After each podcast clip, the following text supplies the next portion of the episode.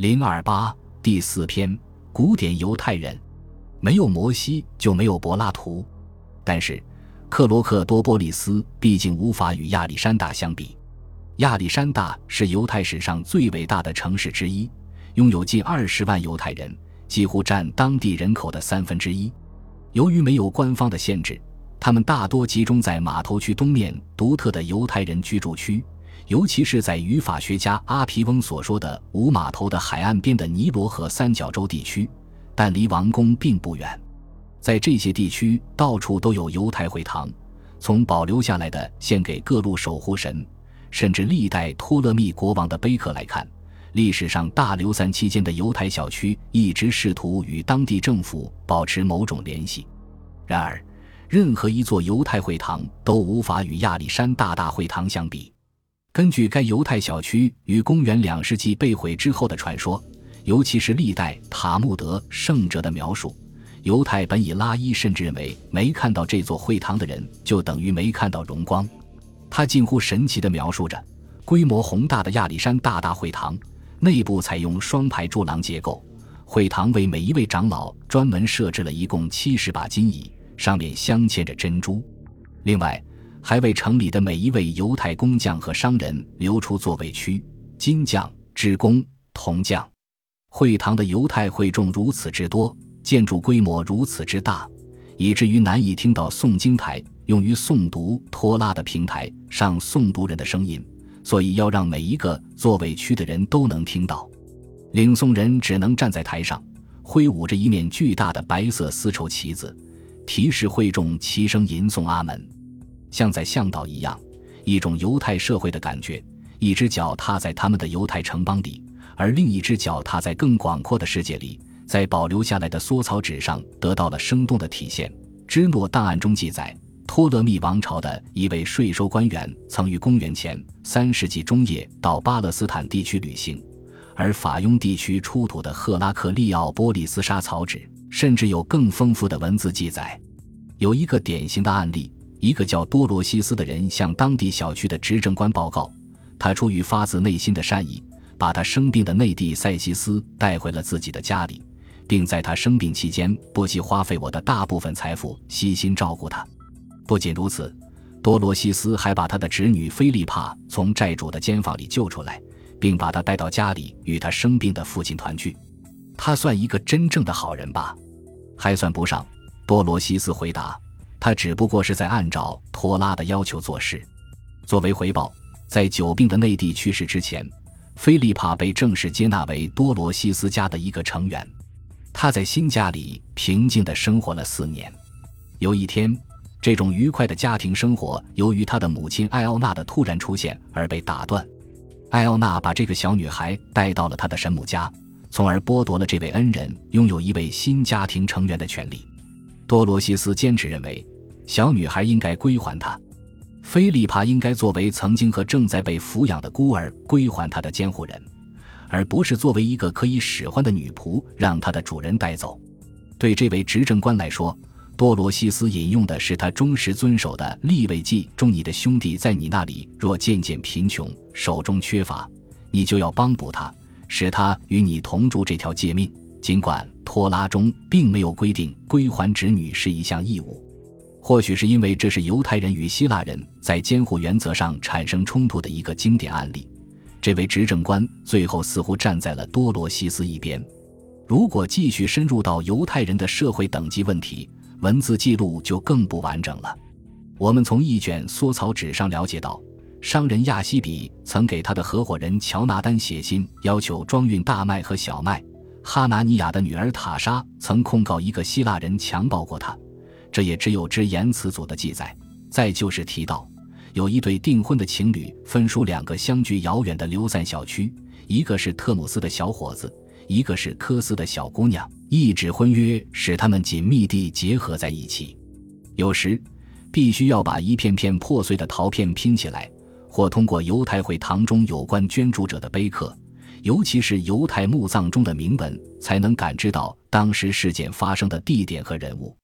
而直到当代，地下墓葬才由普通的藏尸地变为具有为特定家族装饰的壁龛，以及为某人而特别陈设的墓室。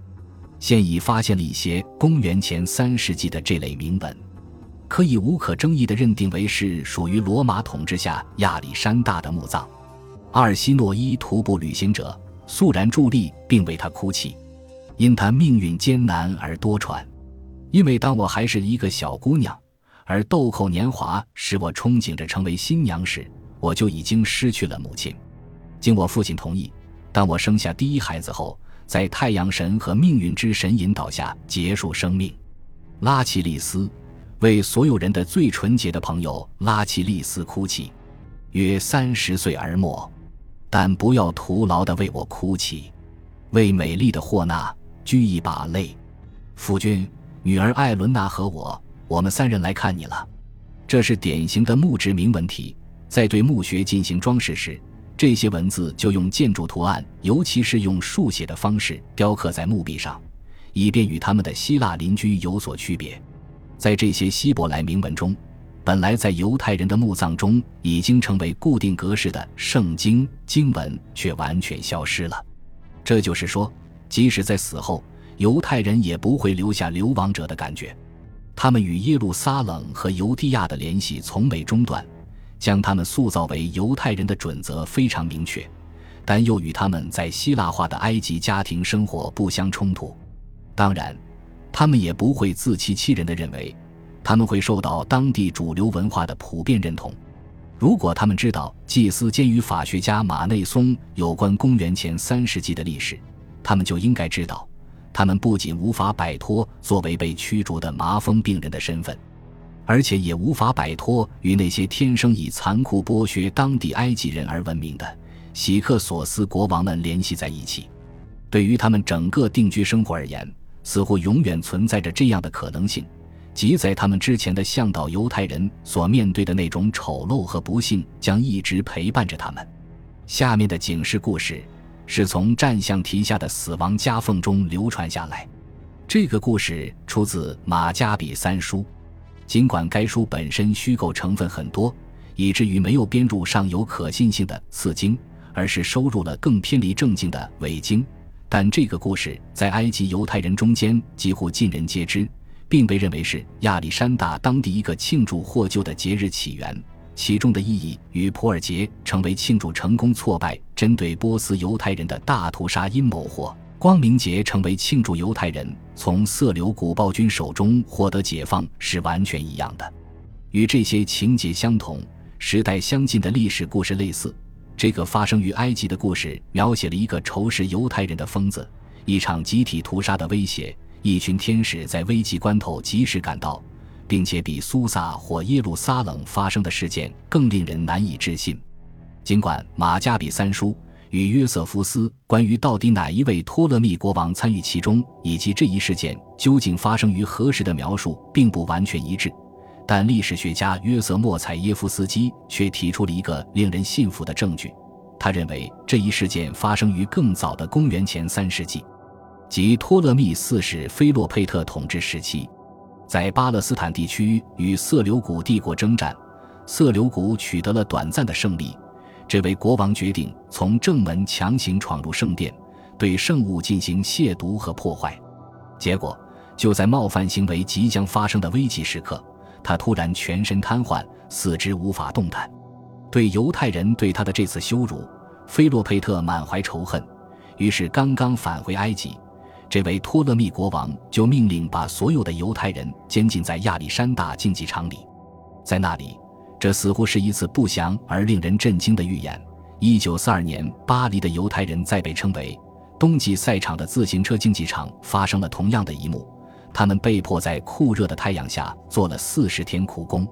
然而，这并不足以平息统治者报复的怒火，所以，在一个恶毒的打手，他的名字叫哈蒙，竟然与普尔杰故事中的恶棍哈曼的名字只差一个字母的山洞下。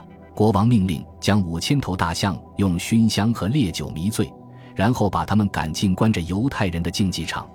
一场闹剧马上就要上演。这位糊涂的国王把他原来的计划抛在脑后，只想着第二天来观赏自己的杰作。屠杀即将开始，他们赶来了一群群笨拙的厚皮动物。人们纷纷涌入竞技场，观看这场杀人的游戏。那些趾高气扬的庞然大物，高昂着醉醺醺的大脑袋，呼着酒气，在大街上缓慢走过，后面跟着一群吵吵闹闹的士兵。在这最后关头，两个天使出现了，他们扇动着翅膀转了几圈，突然就像变戏法似的，那些大象缓缓向后退去。而那些又笑又闹的观众的笑容突然僵住，在混乱之中纷纷倒在了脚下的烂泥里。由于及时受到感化，这位虐待狂国王表示忏悔，而犹太人复活，四肢各归其位。这是一个出人意料的结局。但是《马加比三书》的作者知道，他的故事发出了一个警告：虽然犹太人定居了下来，但他们仍然会面对这样的时刻。被激怒的重要人物，遥远的狂叫声会再次到来，而他们安闲的生活也会随之消失。毕竟，这样的事在耶路撒冷就曾发生过。本集播放完毕，感谢您的收听，喜欢请订阅加关注，主页有更多精彩内容。